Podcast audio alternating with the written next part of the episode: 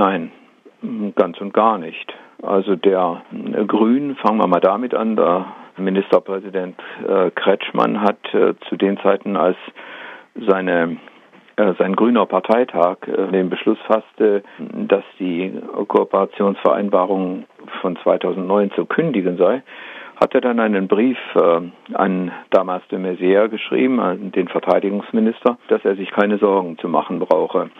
Der Einfluss der Bundeswehr oder der Jugendoffiziere auf die Schulen werde vollinhaltlich erhalten bleiben.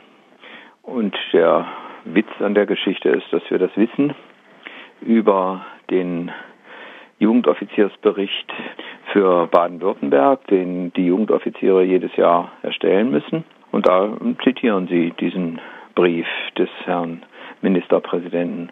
Also von ihm, von den Grünen erwarten wir gar nichts in dieser Richtung.